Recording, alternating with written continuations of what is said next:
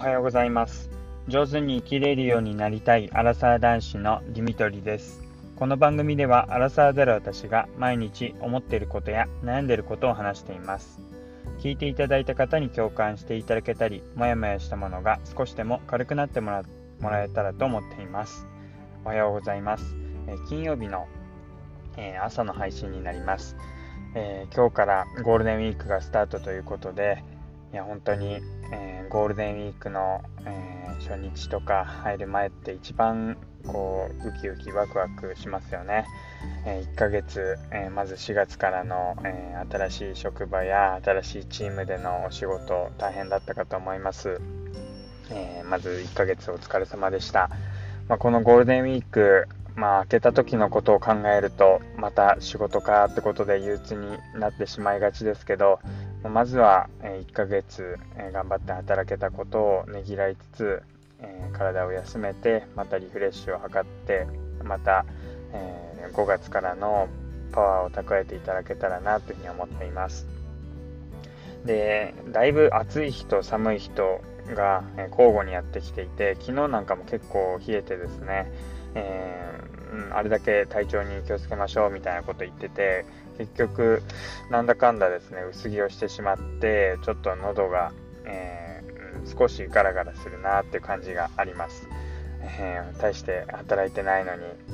ん、なんか、まあ、原因としては本当に寒いのに薄着をしてしまったことと、まあ、ちょっと長い距離を、えー、この間走ったので、まあ、その疲れもあるのかななんてことで、まあ、本当にまあ自滅というか、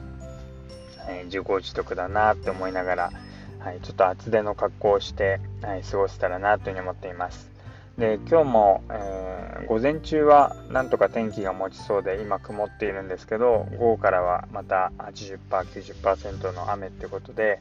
うん、今日何かお出かけしたいとか、えー、用事があるって方は午前中に済ませるといいんじゃないかなというふうに思いますまあでもゴールデンウィークの後半は晴れていきそうなので、なかなかお出かけ計画立てづらいですけどもまあ、今日は少し休んでみるのもいいかもしれません。で今日はですね、昨日行ってきた、えー、ワークマンのことについて話をしていきたいと思います。え、ワークマンってっていうと私のイメージもそうなんですが CM で当時吉幾三さんが「えー、行こうみんなでワークマン」って言ってなんかこう作業服とかこう土方の人がこう使うような、えそういうイメージのお店だったんですがまあうんきっかけとしてはあれはカンブリア宮殿だっけかなガイアの夜明けだったかどっちか忘れましたけど、まあ、そのテレビ東京の番組で取り上げられていて、まあ、結構おしゃれででかつもうもともと通り機能的でですごいコスパがいいっていうことでアウトドアとか、えー、普段着とかあとはランニングとかにも使っている人が多いってことは聞いていました。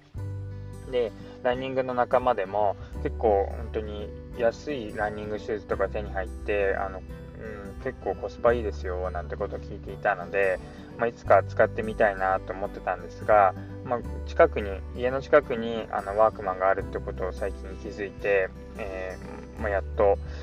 あ、ま初めてですけども、えー、この間行ってきました、え、で行ってみて、あのまずあの例のランニングシューズなんですがもともとですね、まあ、私ランニングを趣味としてやっているので結構ランニングシューズを買うんですけどもだいたい今相場は1万円からもうレース用のものになると2万円がもう当たり前になってきてます、ま、それだけ機能的にもすごい、えー、軽かったりとかあとはこう反発高反発って言われるような厚底靴、えー、底が厚くなっていてすごいもうバネのようにえまあ、推進力が上がるようなそういう靴が今流行っています。で実際レースとかで履くと本当にタイムが速くなってこの靴はないとあのタイム出せないなっていう風な気持ちになってくるんですけどもまあ、そのような感じで、まあ、厚底を真似したような高反発の靴が、えー、大体もう2900円で手に入るということで、えー、早速、えー、試して、え